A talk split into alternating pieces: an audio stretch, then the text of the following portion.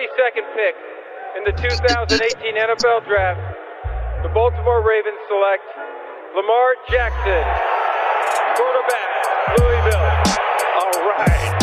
Hey! Creativity. Number two, Derek Jeter. I love me some Steph Curry.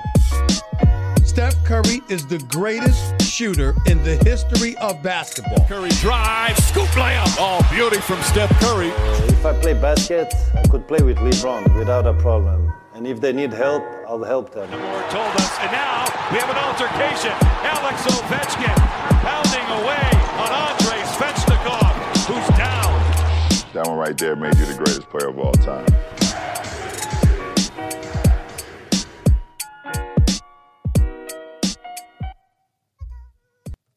Les finales NBA sont hype. Euh, C'était peut-être pas les deux équipes qu'on attendait en, début de en début de saison hein, pour certains, mais elles ont mérité leur place et on voit euh, on voit vraiment du, beau jeu et du beau spectacle depuis euh, depuis quelques jours. On vous apprend rien si on vous dit que les Suns mènent 2-1 dans la série, deux matchs gagnés chez eux hein, et, et un match perdu chez les Bucks pardon de, Milwaukee avec Yanis stratosphérique. On le pensait euh, diminuer, mais, euh, mais Yanis euh, joue toujours, toujours à fond. Et, là, le supporting cast a été plutôt, plutôt intéressant. On va faire le point avec, avec la team hype du jour pour vous parler de tout ça. Et on fera même un petit crochet du côté de, Team USA, puisqu'il y a des matchs de prépa qui nous feront un peu peur. Donc on va, on va, on va en parler même en intro.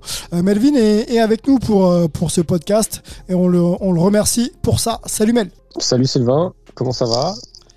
Écoute, ça va, ça va, ça va. On est là, on suit un petit peu tout. Euh, on enchaîne les podcasts, on regarde Team USA, on suit un peu le baseball, euh, on prend des news de, la NFL parce qu'il y a pas mal de petites choses qui se trament aussi. Mais, euh, on va bien, on est là. Merci, merci Mel.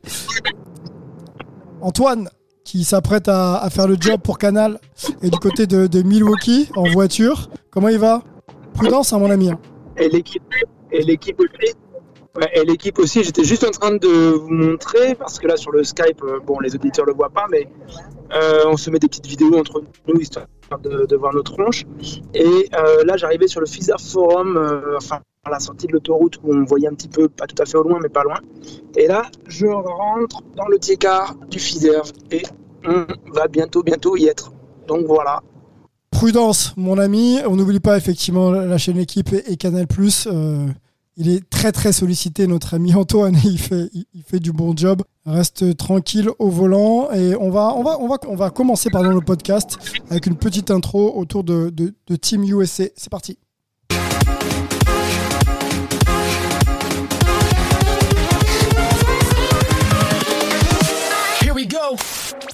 Alors, en marge de, des finales NBA, euh, Covid oblige et calendrier un petit peu particulier euh, cette année en NBA, on se retrouve avec euh, une situation assez, assez particulière. La finale NBA n'est pas terminée et on a déjà des matchs de prépa avec euh, des Jeux Olympiques qui vont commencer dans un peu plus d'une semaine. Je crois qu'on est à 8 ou 9 jours au, moment où on enregistre. Et on observe, on observe bien sûr les équipes internationales se préparer. On, observe aussi Team USA euh, se préparer avec un roster euh, de qualité. On va pas euh, à remettre en question euh, les noms qu'il y a dans, cette équipe, mais euh, bah, les circonstances sont un peu particulières. hein. Le, le- roster est pas complet. Il manque, euh, il manque des joueurs sollicités par les finales NBA, Devin Booker, notamment Drew Holiday, Chris Middleton.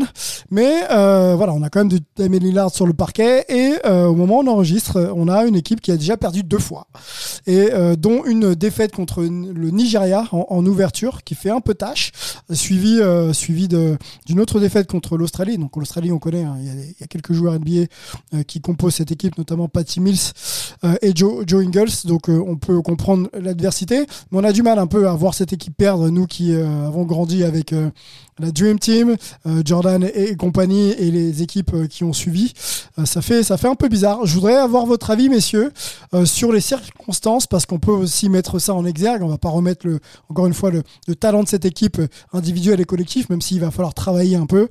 Mais est-ce que les circonstances peuvent justifier euh, Melo, euh, ce qu'on voit sur le terrain et, les, deux défaites qu'on a vues contre le, Nigeria et, euh, et l'Australie? Je pense que oui. Alors, on disait avant de prendre l'antenne, il n'y a pas, d'excuses, mais je pense que, je oui, on a des joueurs NBA qui ont, eu un calendrier extrêmement chargé avec la, saison Covid. Euh, la plupart sont allés en playoff et je pense qu'on coupait complètement entre euh, leur élimination en playoff et le début du training camp de, Team USA à Vegas. Euh, et je pense qu'on voit, c'est juste une équipe qui est individuellement pas, pas encore euh, bah, en forme et euh, en basketball shape, comme on dit. Euh, deux, une équipe qui a, bah, qui a aucun vécu collectif comparé à des équipes comme l'Argentine, comme la France, comme l'Australie, euh, ou comme même, alors je sais pas le Nigeria, mais j'imagine qu'ils doivent aussi avoir l'habitude de jouer un peu ensemble. Euh, et ça se voit parce que bah ils ont commencé avant leur match contre le Nigeria, il y avait eu que quatre jours d'entraînement. Et donc en quatre jours, tu peux pas installer une défense, tu peux pas installer d'automatisme.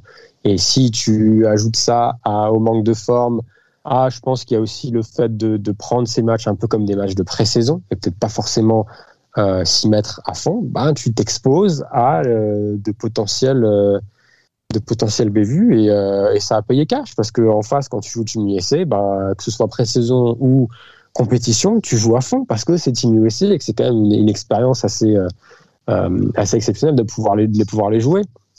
Donc voilà, donc moi ça me je sais qu'il y a eu beaucoup de réactions en ligne. Euh, les gens se demandent, ça y est, on essaie de tirer des conclusions hâtives. Moi, j'aimerais juste qu'on freine tout ça un petit peu et qu'on garde en contexte que, un, c'est des matchs de préparation. Deux, on n'est plus en 1992 ou même, euh, on va pas revenir si loin, euh, où les, gens qui, les, gars qui jouaient contre Team USA étaient plus fans que compétiteurs. Euh, non, cette, cette, cette époque-là, c'est fini. Donc, oui, c'est plus la compétition est plus ardue et je pense qu'il faut pas qu'on s'attende à ce que Team USA va juste mettre mettre des débranlés à tout le monde quoi. Donc oui, ça fait tâche, ça fait bizarre de les voir perdre, mais si on prend un peu de recul, c'est pas non plus la fin la fin du monde. Euh, donc à voir. Et s'ils gagnent l'or à, Tokyo, je pense que personne ne, parlera des deux défaites euh, contre le Nigeria et contre l'Australie après euh, même pas une semaine de, de, préparation. Bon, je retiens dans ton allocution de qualité, si gagne l'or, effectivement, il y a des gens effectivement qui se posent la question, alors qu'il y a quelques années, les questions ne se, ne se, posaient plus. Il n'y avait plus de conditionnel. Quand tu voyais les gars arriver, tu savais que ça allait finir sur la plus haute marge du podium. Antoine, est-ce que tu as un avis sur les défaites, mais surtout peut-être les prestations euh, individuelles et collectives de, Team USA. On sait que Popovic est, un coach expérimenté, qu'il sait faire jouer sur le plan collectif ses, équipes.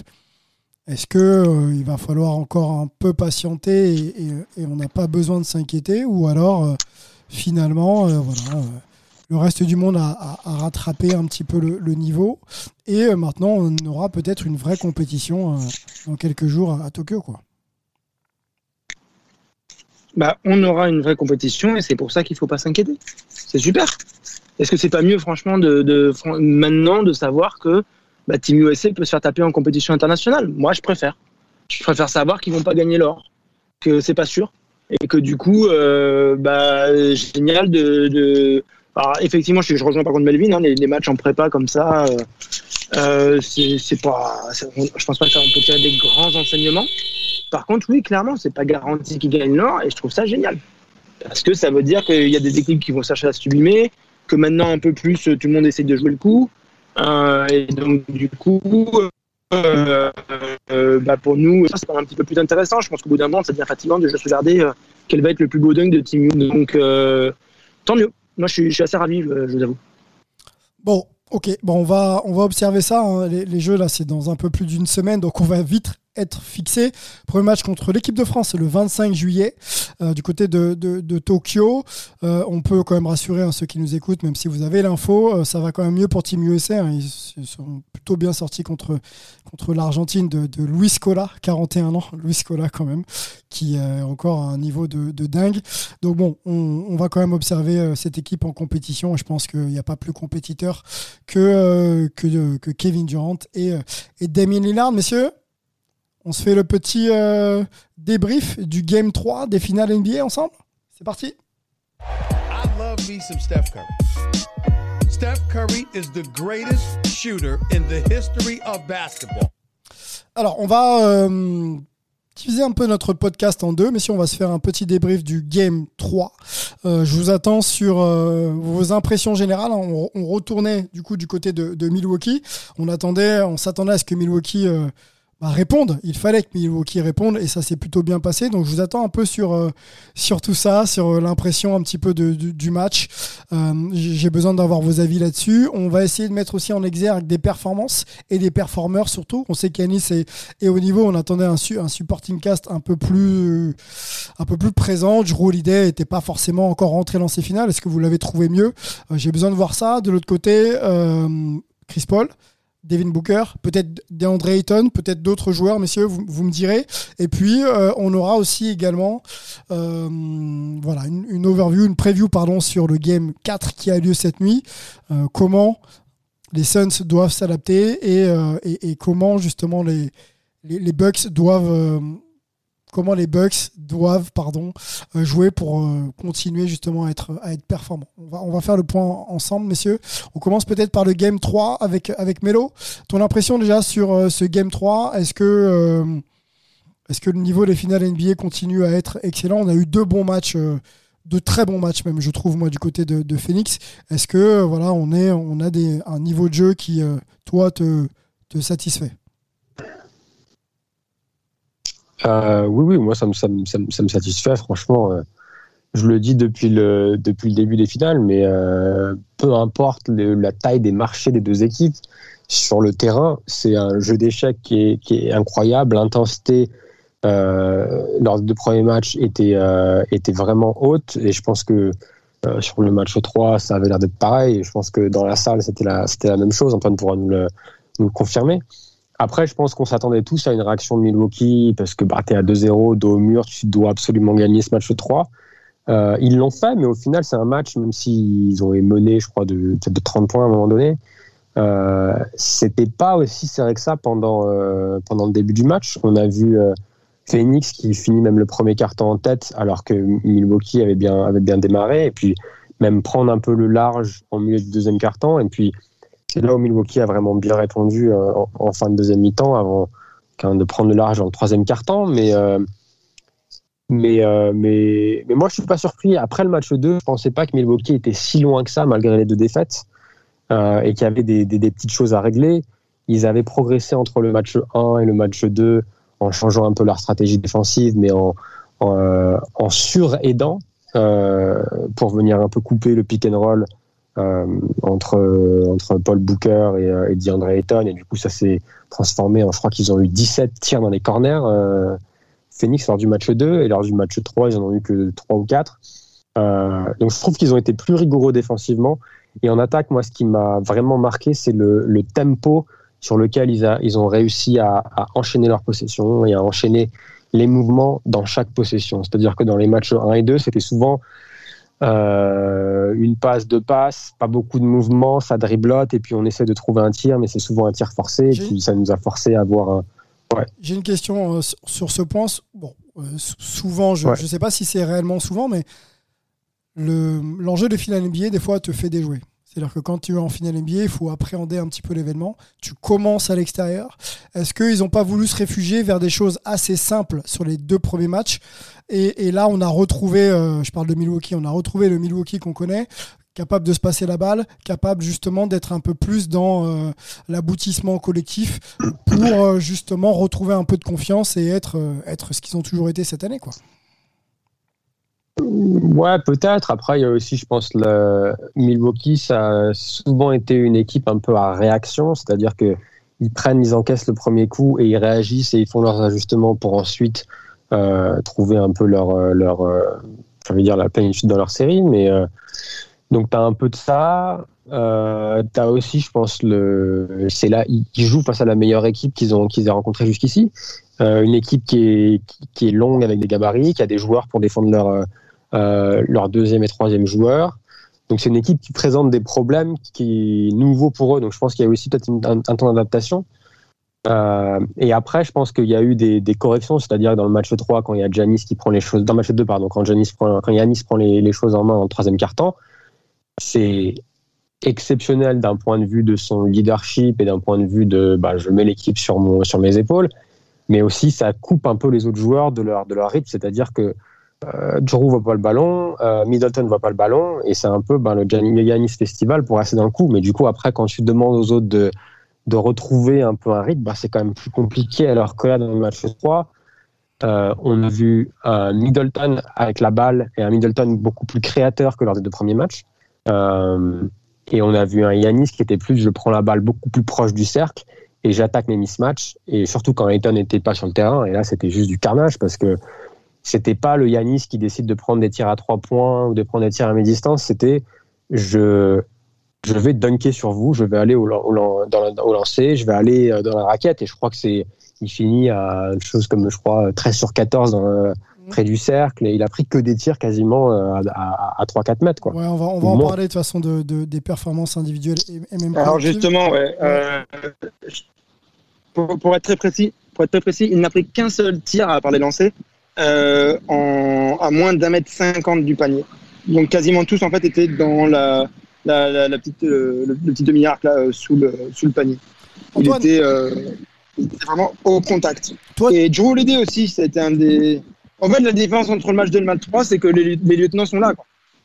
En, en tête on fait le même match quasiment, sauf qu'il est plus près du panier. Ça, ça aide effectivement à mieux répartir le jeu, mais et c'est aussi que euh, bah, clairement les autres mettent dedans quoi. Donc euh, pour le coup ça aide un petit peu quand tu joues au basket, c'est tes coéquipiers. Est-ce que tu as vu un peu comme est-ce que tu as la même analyse de, que Melvin sur l'idée que Middleton a eu un peu plus la balle dans les mains, c'est-à-dire que Yanis a installé peut-être un peu mieux ses coéquipiers dans le match.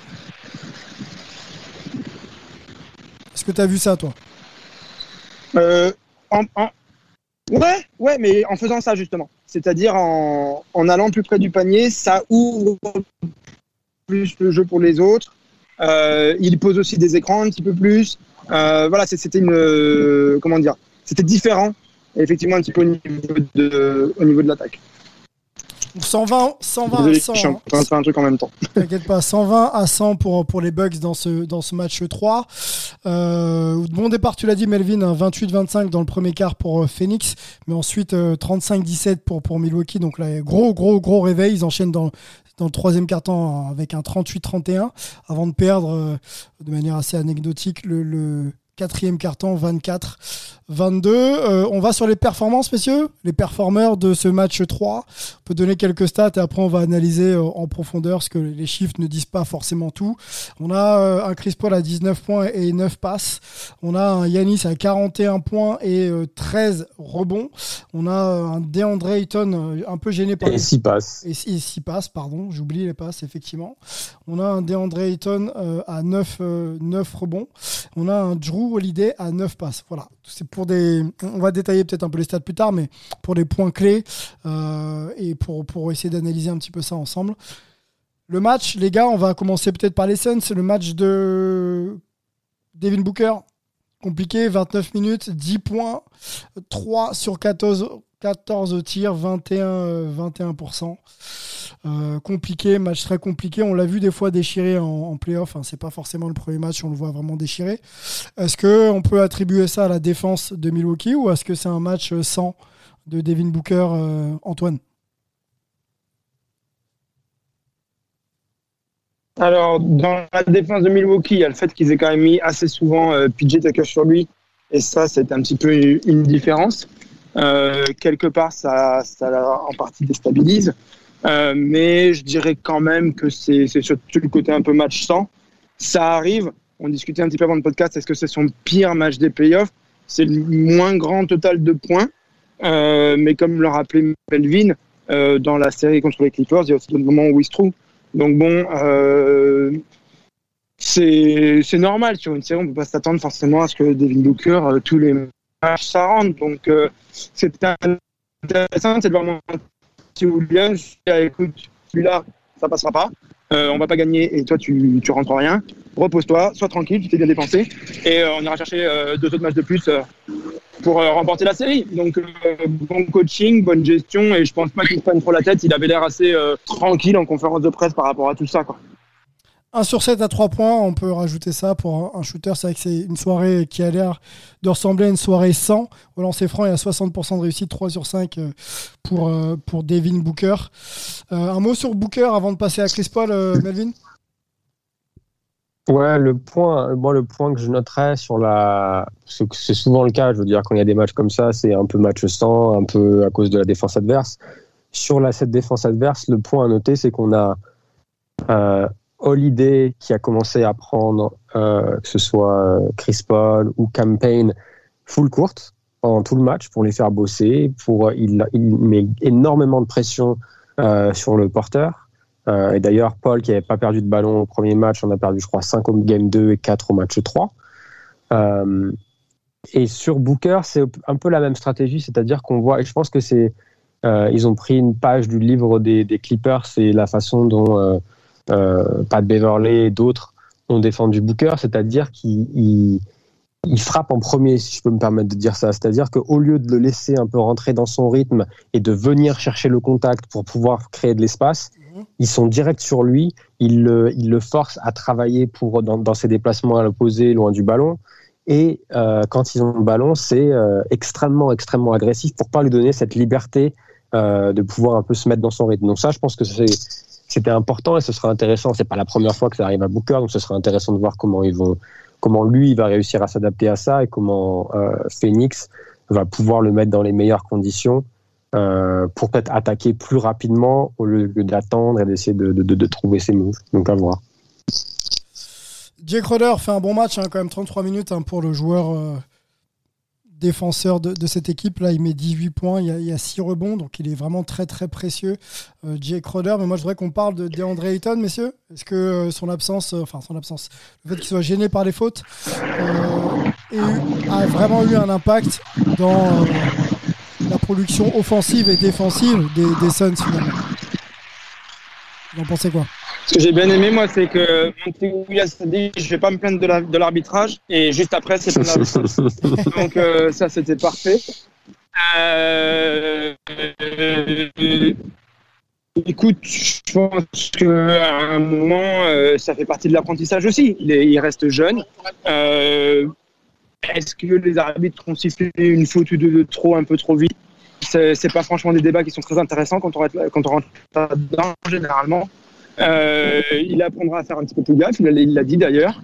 Et euh, même s'il continue de penser que c'était pas juste. Et euh, il va falloir que j'ai un petit peu, mais je pense pas que ce soit le qui fait que Milwaukee euh, gagne de que ça aurait pu être plus d'ailleurs.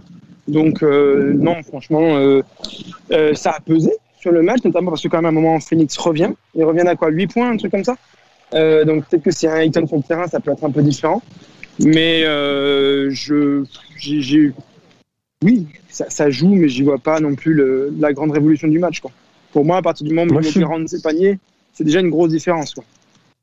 Ouais, ouais, ouais, ouais, c'est clair. Je pense que c'est quand même un, c'est un pion qui est quand même essentiel à cette équipe de Phoenix des deux côtés du terrain en particulier quand t'as pas, euh, quand en gros t'as personne derrière pour le pour le suppléer quoi. C'est-à-dire que tu es obligé de jouer de jouer petit malheureusement parce que bah notre ami euh, Frank Kaminski euh, a montré ses, ses, ses limites dans un, un, duel comme ça. Frank the Tank, ouais. Euh, et même si Milwaukee, a, pardon, Phoenix a, a pu revenir, comme je le disais dans le troisième quart-temps, en jouant petit, en écartant la défense de, de, de Milwaukee, c'est pas quelque chose qui est, que tu peux que tu peux jouer sur euh, je sais pas une vingtaine de minutes quoi. Tu vois là Ayton a joué 24 minutes donc le match était un peu plié au début du quatrième mais en gros si tu dois jouer 15 à 20 minutes petit face à un gars comme Yanis c'est quand même euh, c'est quand même compliqué. Donc je pense que tu as cet aspect là c'est-à-dire que c'est le seul qui peut tenir Yanis en un contre un je pense et le un peu le gêner près du près du cercle et après, si tu le sors, ben, on l'a, on a vu quoi. C'est-à-dire que s'il a Crowder, s'il a Bridges, s'il a euh, euh, Tory Craig, s'il a Cam Johnson sur lui, c'est.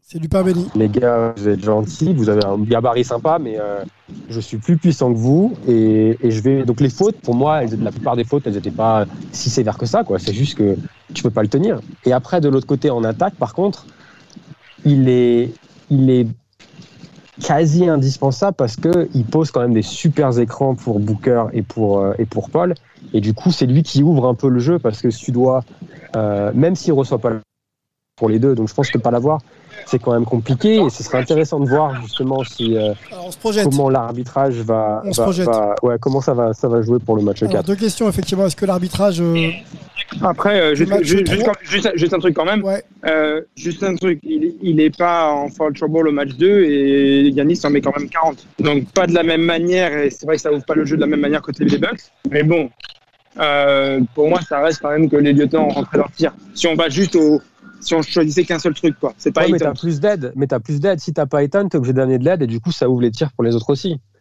Et euh, donc, t'as peut-être plus de tirs ouverts. Et je sais pas combien ils finissent le match 2 à, à 3 points. Là, le match 3, ils finissent à 30, 39% en gros. Bon, et après, il y a eu des, des, des, des tirs, mais t'as. Mais je pense que c'est quand même. euh, Est-ce que c'est pas pour ça la solution, c'est quand même important de l'avoir. Est-ce que c'est pas, si on se projette un peu, là, le match a lieu dans quelques heures, est-ce que c'est pas euh, une, une brèche à, à, ouvrir C'est-à-dire que, ok, sans Ayton, on a plus de facilité à, dérouler notre jeu offensif. Alors, on va essayer de l'attaquer, on va essayer de lui faire faire des fautes et, euh, éventuellement le sortir du match. Soit le sortir du match, euh, on va dire psychologiquement, ou voir le sortir du match euh, parce qu'il a trop de fautes, quoi. Oui, oui, forcément. Après, je pense que. Je pense que, comme on l'avait vu après le match 1, c'était un peu les Bucks qui s'étaient plaints de l'arbitrage et des lancers francs et de la différence au niveau des lancers. Là, on a eu la- l'inverse, donc ça, c'est de bonne guerre. Donc, ce sera intéressant. Et pour les auditeurs, euh, il y a aussi beaucoup, généralement, de, de, complaining qui se passe entre les matchs en privé, c'est-à-dire que les équipes peuvent envoyer des vidéos à, la NBA et aux arbitres pour, euh, bah, pour leur expliquer, OK, voilà ce qu'on voit nous, pourquoi euh, vous n'avez pas sifflé ça. Donc, ce sera intéressant de voir s'il laisse peut-être un peu plus jouer ou pas. Euh, mais après, c'est sûr que si tu n'as pas Ayton sur le terrain et que tu te retrouves avec les autres joueurs, bah, euh, je vois pas comment tu peux défendre Yannis, sauf si il faut que tu envoies peut-être une, une, une, une prise à deux à un moment donné quand il est, quand il est poste bas, si c'est pas trop tard. Mais, euh, mais, mais c'est sûr que si tu peux pas compter sur Ayton, bah, ça, va être, ça va être compliqué. Ouais. Les matchs, messieurs, de Chris Middleton, Il parle de faire un mur. il parle de faire un mur? Il parle de. Ouais, c'est-à-dire que Ayton dit, bah, de toute façon, euh, même, enfin, en gros, et je- il le dit à demi-mot, mais on on peut penser que c'est à peu près ce qu'il dit, que euh, lui-même, il va pas non plus contre Yanis tout seul. Donc au final, euh, il faut, faut faire un mur pour, euh, pour jouer euh, Milwaukee un peu les yeux dans les yeux, quoi. Euh, et enfin, pour un petit peu contenir au minimum euh, l'ami Yanis. Chris Middleton et Drew Holiday, c'est bien mieux, messieurs. Surtout Drew Holiday à 40 minutes de, de temps de jeu, euh, 21 points. Euh, le pourcentage est bon, 8 sur 14. 8 sur 14, 5 sur 10 à 3 points. Euh, que dire de son match? On, on l'attendait quand même. hein. Il avait pas, on le disait en préambule, vraiment, vraiment lancé ses finales NBA. Euh, première finale hein, pour lui, et donc appréhender l'événement, peut-être que ça lui a pris un peu plus de temps que prévu. Là, il met dedans. Euh, il défend toujours hein, comme il sait le faire. Euh, Est-ce que avec un Drew Holiday réellement lancé, on peut, déjà se projeter sur un Game 4 en se disant que ça va donner un peu plus d'assurance et de confort à Milwaukee? Qu'est-ce qui a manqué à Milwaukee ces dernières euh, post-season playoffs? Le fait qu'Eric Bledsoe était le, maillon faible de, de l'équipe. Qui est venu pour remplacer Eric Bledsoe? Joe Holiday. Donc clairement, c'est un cliché les trucs Factor X tout, c'est pas un Factor X, c'est euh, le euh, l'élément euh, un petit peu qui change dans la recette par rapport aux autres saisons. C'est clairement c'est un meneur, c'est un vrai meneur créateur. Il a plus d'options que Bledsoe dans son jeu, tout en étant aussi bon défenseur. Ça a l'air de plutôt bien se passer avec le collectif des Bucks, euh, que ce soit le coach, puisqu'ils sont relais sur le terrain, que ce soit euh, les Antetokounmpo et Middleton, qui sont les vrais patrons, euh, que ce soit un petit peu les autres qui doivent faire jouer. Maintenant, il n'a pas toujours été en réussite au tir. Et ça, à un moment, voilà, l'ami euh, Drew Holiday, euh, c'est la première fois qu'il fait un long playoff run. Et à un moment, il faut que, faut que ça, faut qu'il puisse enchaîner. Donc, on va voir un petit peu ce que, si on est capable. Mais clairement, moi, je pense que si tout se passe bien pour Drew Holiday, il y a, et qu'il n'y a pas d'éléments majeurs autres à côté euh, qui se passerait mal, il n'y a pas de raison que, les, que ça se passe pas bien pour les Bucks. Voilà, je suis désolé, je me, je prends des gouttes d'eau en même temps là, donc euh, j'essaye de, de voir ce que, comment je vais gérer. Bon, Mets-toi à l'abri, mets-toi à l'abri. Il y a le matos, il faut surtout pas l'abîmer. Melvin, tu partages l'avis d'Antoine. Euh, on connaît le pédigré de, de Drew Holiday. Moi, je voudrais simplement remettre ça en perspective avec l'expérience, l'inexpérience qu'il a en finale NBA. C'est ses premières finales. Euh, est-ce qu'il répond présent enfin? Oui, bah après qu'on soit clair, par contre, parce que on a souvent tendance à oublier quand on parle de est-ce qu'il répond présent, on parle souvent que de l'attaque. Mais défensivement, depuis le début des finales, il est, il est, il est, enfin, il est exceptionnel. On sait. Il est quoi Il finit, il est en first team NBA cette saison euh, ou second team. Euh, et il est, euh, il est, il est, il est exceptionnel quoi. Et faut pas l'oublier quand on parle de la différence avec Bledsoe, c'est que Drew Holiday c'est un, c'est un tank en tant que meneur. C'est un meneur qui est grand, c'est un meneur qui est tanké de ouf. Et euh, honnêtement, euh, ça doit pas être, ça doit pas être sympa de l'avoir, euh, de l'avoir dans, dans, dans, le short pendant pendant 40 minutes. Mmh. après, je suis d'accord avec Antoine sur le fait de le, le gros problème pour lui, c'est la régularité au niveau de l'adresse. Et ça a été en dents de scie et ça a souvent été plutôt moins bon que, que, que bon pour lui euh, dans, dans, dans, ce niveau-là pendant les playoffs. Donc à voir s'il peut enchaîner. Il met quand même trois tirs à trois points dans le troisième quart-temps qui sont extrêmement importants parce que c'est le moment où Phoenix est, est, est à, revient à 5, 4, 6 points et à chaque fois c'est lui qui répond par un tir à trois points et en plus des tirs à trois points qui sont pas forcément. Alors je crois qu'il y en a un qui est ouvert et les deux autres c'est plus un peu en mode euh, step back, je te tire sur la, je te tire sur la tête quoi. Tout à fait. Et ça c'est euh, des, des, tirs qui sont pas évidents à mettre. Euh, donc ouais, donc ça c'est un, un, des gros points et on l'a vu lors des matchs 1 et 2, c'est-à-dire que si Holiday et euh, Middleton. et Middleton ne sont pas dedans, euh, bah, c'est compliqué. Et Middleton, c'est vrai que Holiday a été, a été très très fort en, en deuxième mi-temps en attaque. Middleton c'était plus en première mi-temps et après par contre il a un peu, il a un peu disparu parce qu'il finit juste à 6 sur 14 Middleton alors qu'il avait bien commencé. Mais euh, lui aussi quand il est Bon, un, quand il peut mettre dedans, forcément, ça, ça, ça joue. Et après, quand il peut créer aussi. Et ça, c'est un peu plus, je le mettrais sur le, le, dos de la défense de, de Phoenix, qui a jusqu'ici joué Middleton en, en 1 contre 1, sans vraiment envoyer d'aide euh, dans ces duels-là. Et là, sur les matchs, sur le match 3, sur les pick and roll, du moins en première mi-temps, ils ont, ils ont trappé systématiquement le pick and roll avec Middleton et lui a pu du coup trouver, décaler un, un, un joueur. Et après, c'était souvent du 4 contre 3. Mmh. Et, euh, et, ça a ouvert beaucoup de choses pour l'attaque de Milwaukee. Donc, revenir peut-être à ce qu'ils ont fait lors des matchs 1 et 2 pour, pour Phoenix, ça pourrait peut-être ben, mettre en des choses un peu plus difficiles pour, euh, pour Middleton. Antoine, comment tu, euh, tu, On rappelle que tu seras au match hein, pour l'équipe et, et, Canal ce soir, dans quelques heures, pour, pour toi. Comment tu vois les Suns réagir? Je voilà, je suis pas sûr que les Suns aient besoin de gagner ce match. S'ils le gagnent, ils sont à 3-1, ils ont quasiment payé la finale, en plus ils rentrent à la maison. Il euh, n'y a que les Cavs en 2016 euh, qui ont remonté, euh, un écart de 3-1.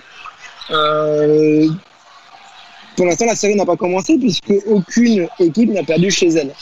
Donc il n'y a, a pas de problème. Si, les Bucks gagnent, ils sont toujours dans la série et nous on a une belle série.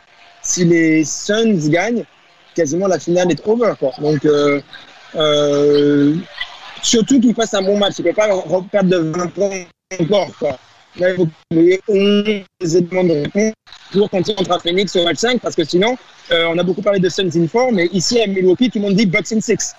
Donc, euh, à un moment, s'ils ne veulent, pas, veulent pas se prendre le Bucks in 6, euh, faut certainement pas qu'ils se reprennent encore 20 points euh, ce soir. C'est surtout ça. Bon, ok. Donc les Suns doivent quand même réagir dans l'idée de faire un match un peu plus complet et, et peut-être un peu plus abouti défensivement pour, euh, pour réduire un peu le volume qu'en train de prendre les Bucks que sont en train de prendre les Bucks sur le plan offensif. moi, j'ai vu comme toi, euh, Melo, le partage du ballon est, clairement en train de, bah, de faire la différence. Et, euh, voilà, si, Middleton rentre dans ses finales, si Drew Holiday commence à mettre des tirs, je pense que la finale peut aller en 6, voire, voire un peu plus loin. Euh, un dernier point avec vous, messieurs, sur la preview du, soir, sans parler de, de pronostics. On n'a pas parlé de, Yanis. Vous le voyez encore, ça y est, performer ce soir? Ouais, ouais. I mean, enfin, il est. Il est c'est quand même. On entend beaucoup de choses sur Yanis. Et, et, même ici, d'ailleurs, on avait parlé lors de, la, lors de la série, par exemple, contre Brooklyn, il n'est pas Kevin Durant, il n'est pas si, il n'est pas LeBron. Mais encore une fois, c'est un, un joueur qui est. C'est, c'est, it's fine. Il est Yanis, soit tout pas, simplement. soit pas, il est, il est Yanis. Et je crois qu'on voit là, dans les stats, il est plus proche de, d'un Shaq parce qu'il est absolument dominateur dans la raquette. Alors après, évidemment, il a pas, euh, il a peut-être une meilleure dextérité que le que le Shaq, etc. C'est pas le même gabarit, mais au, au niveau de l'impact, c'est extrêmement similaire. Et donc, est-ce qu'il va nous refaire encore euh, Il a deux matchs à 41 et 42 points. Euh, c'est difficile à dire, mais je pense que les Suns ont, ont vraiment un problème Yanis. Après, le problème Yanis, il est. euh, tu peux avoir un problème Yanis si à côté les autres joueurs ne sont pas ne sont pas dedans comme on l'a vu lors des deux premiers matchs. C'est-à-dire que si tu as Yanis et je me demande même si ça peut être une, une, stratégie, c'est-à-dire laisse Yanis marquer ses 50 points, mais par contre tu fermes tout le monde derrière et tu forces un peu Yanis peut-être à, se- à s'épuiser et à garder les les Holiday, les Middleton, les Lopez, etc. pas en rythme.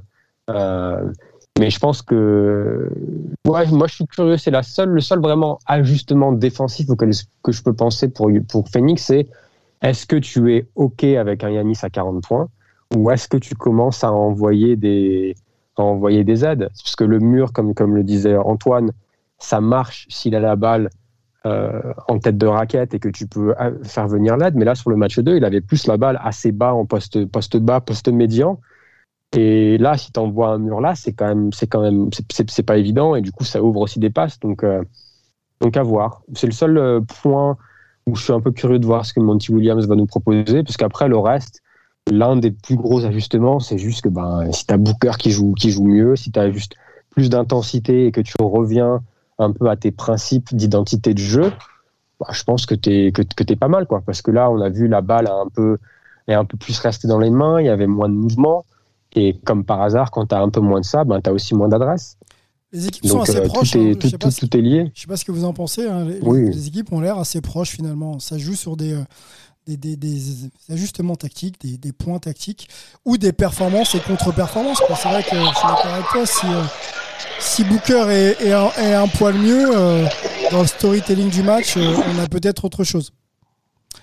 On va observer ça de toute façon. Le match 4 euh, commence dans, quelques heures. Pas de live Insta hein, pour ceux qui auront la chance d'écouter euh, cette preview, euh, ce débrief preview avant le, Game 4. On se retrouvera bien sûr à l'issue de ce match pour le débriefer, présenter aussi le, Game 5. Si on se débrouille bien, on aura quelques petites surprises d'ailleurs à, vous proposer du côté de, du côté Phoenix. Angelo n'était pas là, mais on sait qu'il est- il écoute et, on, lui passe le, le bonjour. Mais j'étais là depuis le début. Hein. Mais alors pourquoi tu parles pas, mon ami Depuis le début. Parce que honnêtement, j'étais tellement pris par les, les paroles d'évangile de nos deux spécialistes que je voulais pas casser le flot du podcast, tout simplement. Il est fou lui.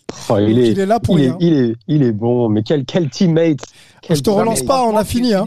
je pense que tu es d'accord avec euh, Ouais, toutes les je- non, analyses. mais- Ah oui, non, mais je veux pas, je voulais pas que tu me relances et je voulais pas rajouter sur ce qui avait été dit. Je partage vraiment euh, de, de manière globale tout ce qui a été dit. J'aurais pu parler de la dextérité de folie de chaque, contrairement à ce que les gens puissent euh, penser. Ah, début de carrière, c'était euh, coast to euh, coast et tout, ouais, capable de remonter le terrain avec un bon petit dribble. ouais. Je me souviens de ça aussi. avec, avec un footwork incroyable pour un mec de, de, de cette Mm. euh, densité physique. Mais voilà, non, non, euh, tu sais, des fois, il faut savoir euh, rester en retrait euh, quand, la- quand c'est qualitatif. Il n'y a pas besoin de rajouter. hein. Parfait. Bon bah rendez-vous, euh, rendez-vous au, au game 4 euh, et puis au, au game, enfin rendez-vous pour le, la dé- le débrief du game 4. Je vais y arriver. Fatigué ce soir et euh, la petite surprise peut-être éventuellement aussi sur le game 5. On vous en reparle bientôt. Antoine, on va te laisser te préparer. Angelo, on va te laisser. euh, Pronostic? Pronostic? Ah, pronostic, je sais pas. Je... Pronostic pour le Game 4 Milwaukee pour moi. C'est quoi l'écart? Box, box, box. Box envers et contre tout. Tu veux un écart de points Moi je vais dire Moi je vais dire Bucks de 3 points. Moi, je veux un match, je veux un, je veux un gros match, je veux un match serré. Bucks de 3 points. Bucks je de vois un- 9. je vois un- Ok. Moi, je vois un match assez serré, mais sur la fin du 6-8 points, les Bucks passent. Ok. Angelo, t'as envie de donner ton écart de points ou euh, tu t'arrêtes là? Ah non, je vais pas donner un écart de points. Je souhaite simplement euh, une victoire des Bucks pour égaliser la série et revenir à Phoenix. Où euh, j'aurai pour vous un, un invité de marque pour le prochain podcast. Oh, le teasing de dingue. Eh ben, on a hâte d'y être. D'ici là, portez-vous bien et bon Game 4 à tous. Ciao to be I The I G. Rock rock the cell.